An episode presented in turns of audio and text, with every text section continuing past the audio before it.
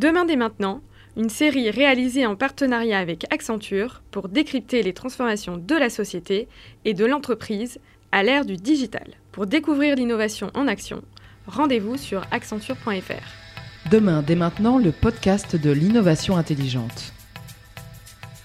Dans cet épisode de Demain dès maintenant, nous abordons le problème des données.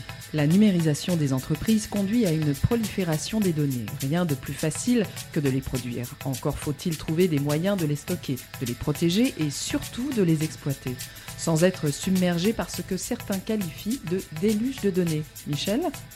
En effet, Rachel, ce qu'il est en train de se passer est un projet gigantesque puisqu'il s'agit de rien de moins que de numériser l'univers qui nous entoure. Pour pouvoir agir sur notre environnement, nous avons besoin d'informations. Et nous captons ces informations en faisant des mesures qui aujourd'hui sont toutes numériques. L'exemple de la voiture autonome est particulièrement parlant. Pour diriger une automobile, il faut savoir où elle se trouve, comment elle se comporte et dans quel décor elle se déplace. Pour cela, le système de pilotage reçoit des informations des satellites GPS, du moteur de la voiture et des capteurs visuels, radars ou lasers qui scrutent en permanence la route et les obstacles qui s'y trouvent. Toutes ces données sont enregistrées, elles servent à éviter les accidents ou a posteriori à les analyser lorsqu'ils se produisent. il en va de même pour toutes nos activités, des photos et vidéos de vacances comme des informations de la salle de contrôle d'une centrale nucléaire, sans parler de la météo, du climat, des avions, des chemins de fer, de la bourse ou de la gestion des entreprises et de leurs clients. Difficile de se faire une idée de la masse de données que cela représente. Certaines études estiment que la taille de l'univers numérique atteindra en 2020 les 44 milliards de milliards de un chiffre proprement astronomique. Oui, et cela explique la construction de data centers géants par les grands du numérique comme Google ou Microsoft. Désormais, certains experts jugent que les données ont plus de valeur que les applications informatiques qui les utilisent. Elles sont ainsi devenues une ressource précieuse, tout comme l'énergie. Et d'ailleurs, la collecte, le stockage et l'exploitation de cette masse de données consomment une quantité croissante d'énergie électrique, au point que l'on peut se demander si nous n'allons pas être contraints d'économiser les données, tout comme l'énergie. Pour aborder cette question à la fois passionnante et légèrement inquiétante, nous avons rencontré Patrick Darmon, directeur exécutif Accenture Applied Intelligence France et Benelux. Patrick Darmon, bonjour. Bonjour. Nous allons parler aujourd'hui de la donnée qui est devenue une composante essentielle de la vie des entreprises et de leur stratégie. Et euh, on parle beaucoup d'explosion de la quantité de données, on parle de déluge de données. Comment euh, vous, vous voyez cette prolifération des données numériques est-ce que cela constitue un nouveau problème pour vous? Alors, euh, vous avez raison, ce sens où on est clairement aujourd'hui asséné euh, d'informations et de statistiques sur la croissance et l'explosion de ces volumétries de données hein, qui, doublent pratiquement tous les 15 jours, entre guillemets.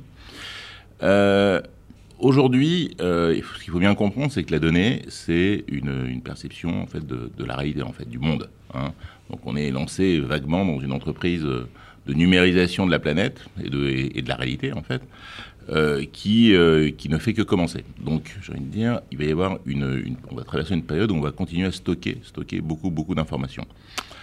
Euh, au fur et à mesure qu'on stocke, on découvre, cette, on découvre en fait l'utilité ou non de cette information. Donc, on va devenir de plus en plus sélectif sur ce stockage.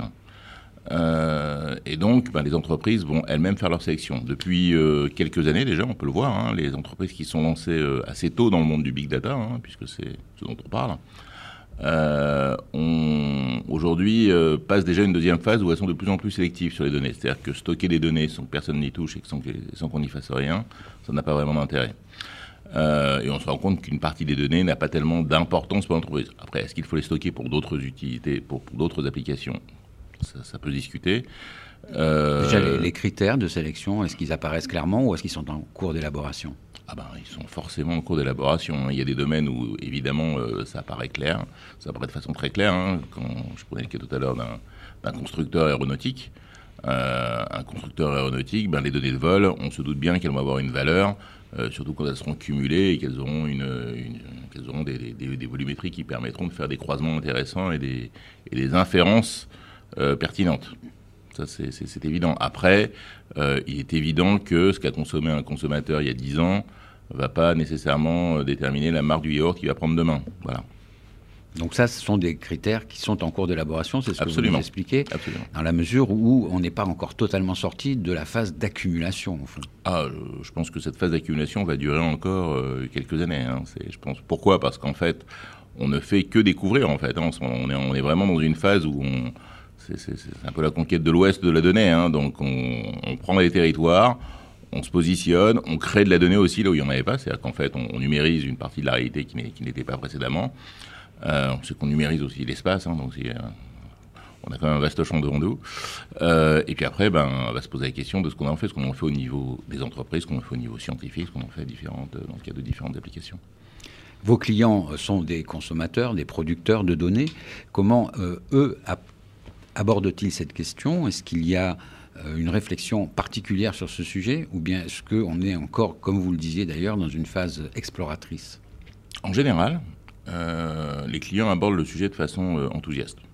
Parce que, évidemment, euh, il y a un potentiel qui est, qui parle à toute entreprise. Hein. mieux connaître ses clients, mieux connaître sa production, mieux connaître ses risques.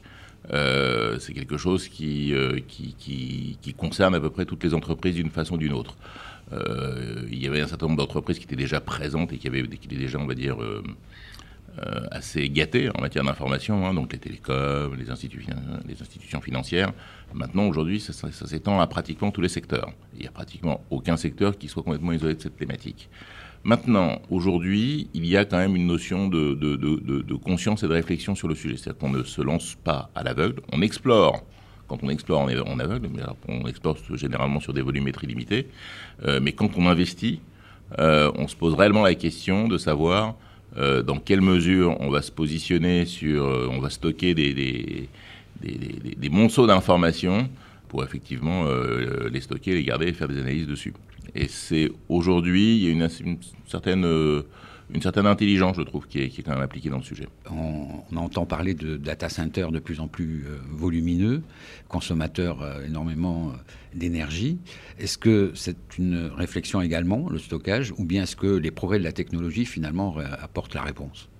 Alors, je pense que c'est une situation temporaire. Parce qu'aujourd'hui, si on regarde avec une perspective historique, on voit bien que le coût de l'information, que la capacité de stockage par rapport à une unité de volume d'information sont des choses qui baissent de plus en plus. Hein. en 50 ans, ça a baissé de 50 millions de fois. D'accord? On est sur des, euh, des, baisses assez significatives et des gains euh, qui d'ailleurs se, se, poursuivent aujourd'hui. Hein. Ce ne sont pas quelque chose qui sont. C'est pas des gains qu'on a acquis et qui s'arrêtent. Hein. Euh, les capacités de stockage et euh, d'unité augmentent encore aujourd'hui. Vous parlez de la densité de stockage. Absolument, voilà. Vous l'avez bien résumé.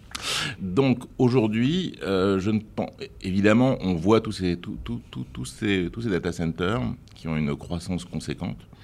Je ne suis pas sûr, je, je pense qu'à un instant T, on va avoir une stabilisation. Voilà. Euh, c'est une stabilisation qui va avoir lieu dans quelques années, 5 hein, ans, 10 ans. Euh, quand on aura, comme je vous dis, euh, dans un premier temps poursuivi tout ce qui était numérisable et dans un second temps écrémé tout ce qui était nécessaire, il y aura forcément une croissance qui sera bien plus stabilisée et limitée. Pour terminer, cette numérisation du monde, pour vous, elle fait sens de, quelle façon Quel est l'objectif ou la perspective? Est-ce qu'on en a une aujourd'hui ou est-ce qu'on est encore dans cette phase dont vous parliez, euh, d'accumulation sans vraiment savoir ce qu'on va pouvoir faire avec toutes ces données? Si on va au-delà de, cette phase, euh, je pense qu'on a des potentiels énormes qui s'ouvrent dans le monde de la santé. On l'évoque euh, assez peu parce que c'est toujours un petit peu complexe et sensible, mais dans le monde de la santé, il y a des gains potentiels et des, éléments en matière d'espérance de vie qui sont extrêmement conséquents. Dans le monde de l'entreprise, on voit qu'on a des baisses, euh, des baisses de coûts, des baisses pour le coût. Alors c'est vrai que c'est un point que je n'ai pas évoqué, mais euh, on utilise en fait les données qui sont dans, les data centers pour justement euh, faire des économies d'énergie. Donc c'est aussi, c'est pas, pas, un système statique, hein, c'est un système dynamique. On va dans un monde où on va être en capacité de plus en plus de prédire des événements, des événements sur du court terme, hein, pas des tendances longues, puisque les tendances longues, je pense que ça, ça, échappera encore à la donnée atomique.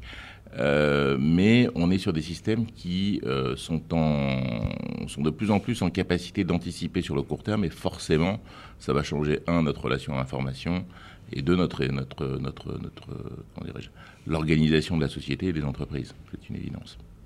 Patrick Darmon, merci. Merci. Merci à Patrick Darmon pour cette exploration de l'univers des données numériques. Nous vous donnons rendez-vous la semaine prochaine pour un nouvel épisode de Demain dès maintenant, le podcast de l'innovation intelligente.